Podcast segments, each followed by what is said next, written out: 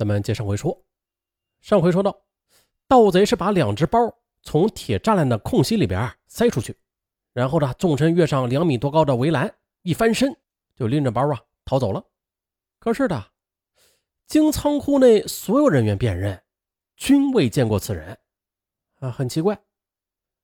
接着呢，办案民警又扩大了走访范围。这时，守大门的保安他反映了一条重要线索。这名保安说了：“早上六时三十分的天已经大亮，监控室里的报警器突然就发出刺耳的警报声，他就立刻的查看监控画面。只见一个人扛着扫把，拎着两只袋子从仓库里边走出来，非常可疑。于是保安就马上出门追出去。那人见有人追，慌忙的就扔了扫把，翻过铁栅栏呢，立刻的就跑。可是待保安翻过去的时候，那人已经跑得不见踪影了。这铁栅栏外边是一条河，河边是一条不宽的便道。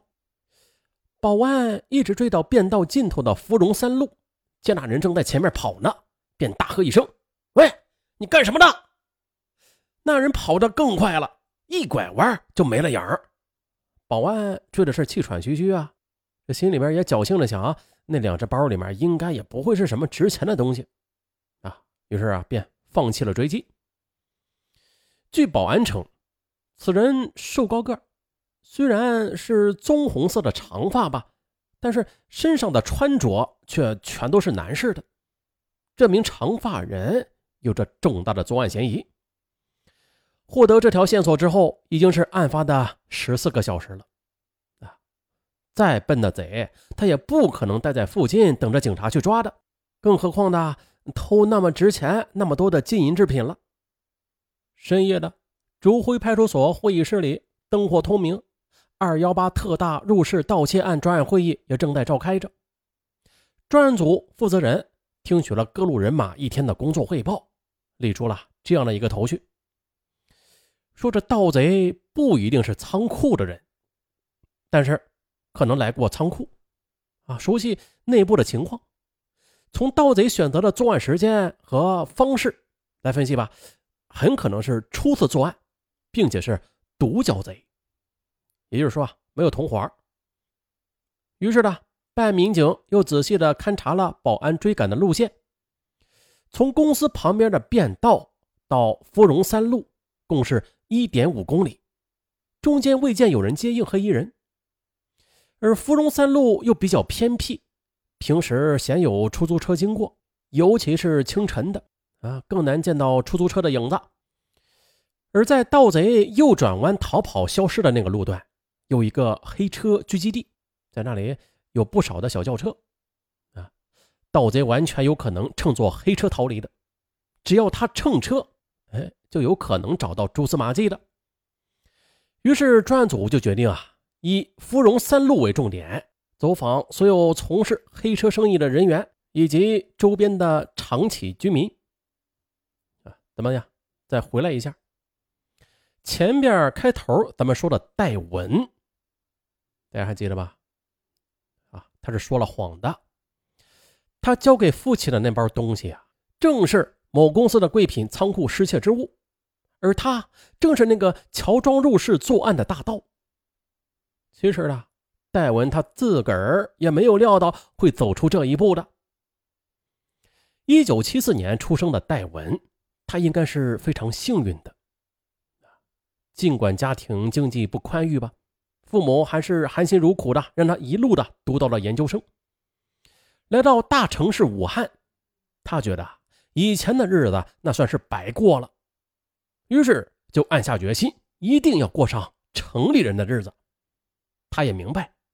像他这样既无背景又无实力的农村娃，唯有靠知识来改变命运了。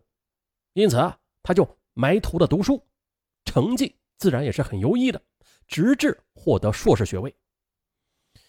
研究生毕业之后，戴文不愿意留在武汉，于是啊，他就飘到了深圳。可是来到这里之后呢，他又觉得，在这个沿海新兴的城市，他感到自己就是那个无根的浮萍。两年后，他又回到武汉。一九九九年，戴文迎来了人生的辉煌，他被湖南的一家电视台相中，担任了重要部门人力资源部的部长。接着，在随后的十年里，戴文也是事业风生水起，积累了不少的人脉资源啊，收入也是不菲。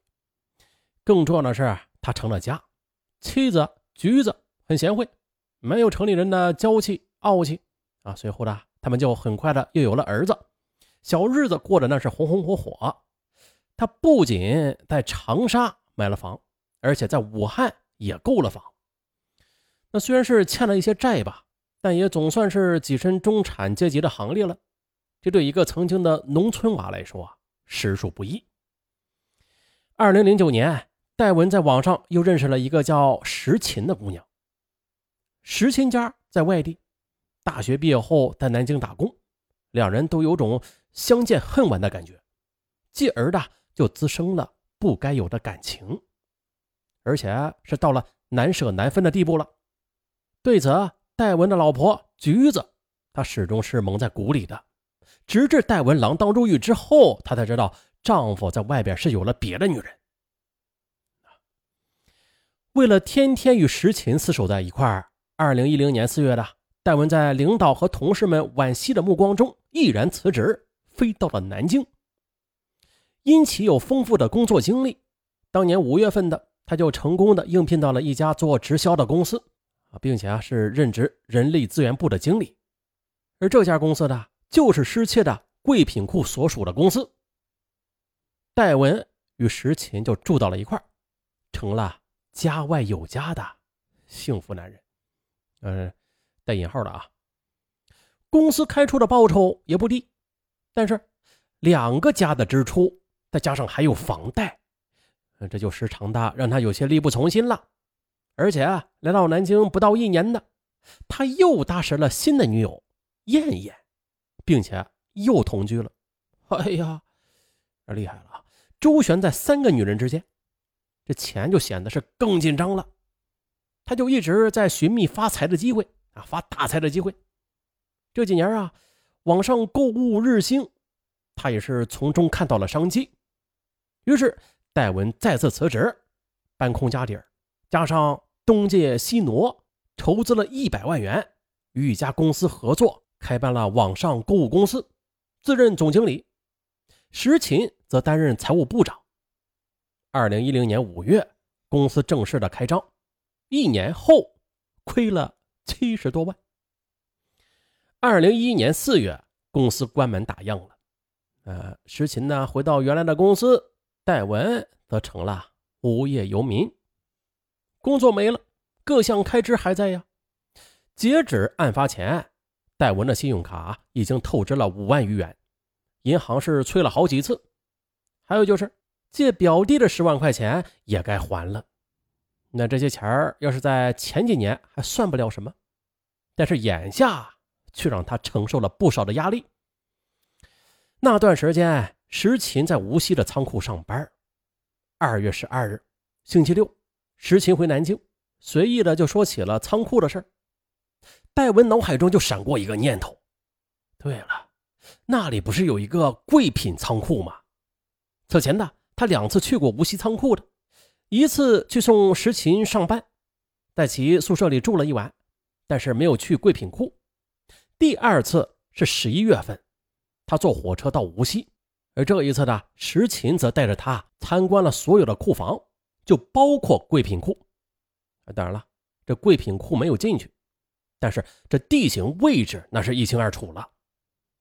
戴文就动了偷的心思，他瞒着石琴开始作案准备了，到地摊上买了假发套和黑色口罩。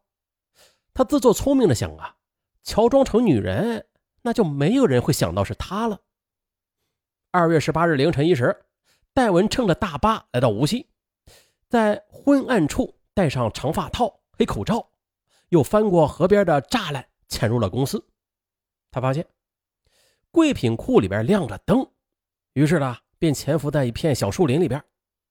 凌晨四时许，眼瞅着天要亮了，再不动手就没机会了。于是戴文顺手的就捡起一根铁棒，串上了楼。据他事后交代呀。他是用铁棒才把门给撬开的，并且是撬了好一会儿的。啊，进了门之后，从货架上找到一个黑布袋，把金碗、金条等一股脑的往这布袋里边装。他也不知道装了多少吧，反正感觉挺沉的。再装的话，就就怕呀把这个袋子给压破了。这时，他也听到外边传来的汽车喇叭声，于是他赶紧逃出仓库，顺手的又在楼梯口操了一把扫帚，扛在肩上，假装的出了楼。啊，接着他的逃跑过程，咱们前面啊就已经说了。戴文逃出来之后，搭上了一辆黑车，先是到了常州，然后又乘出租车来到南京，最后来到燕燕的住处。燕燕从来没有见过这么多金银制品。戴文就哄他呀，是做生意赚的。接着，他又连夜的携带赃物，又坐车到合肥住了一晚。途中打电话给父亲，约定见面地点。第二天，他又乘了七个小时的车来到武汉，然后又至汉阳，深夜啊才赶到了仙桃。与父亲见了面之后的，又返回了武汉。此时，自以为天衣无缝的戴文。他怕自己无端的失踪引起警方的怀疑，啊，在二十日晚上，他又潜回了南京，并且留宿石秦住处。可没曾想的，二十一日下午，无锡警方便找上门来了。他也是目瞪口呆的啊，束手就擒，并且至今他都是未弄明白这警察是怎么找到他的呀。这犯罪分子呀，他总是有个侥幸心理，总感觉自己是最聪明的人了。还怎么找到你的？就如此这般，这般如此，那就把你找到了呗。你说好好过日子，他不香吗？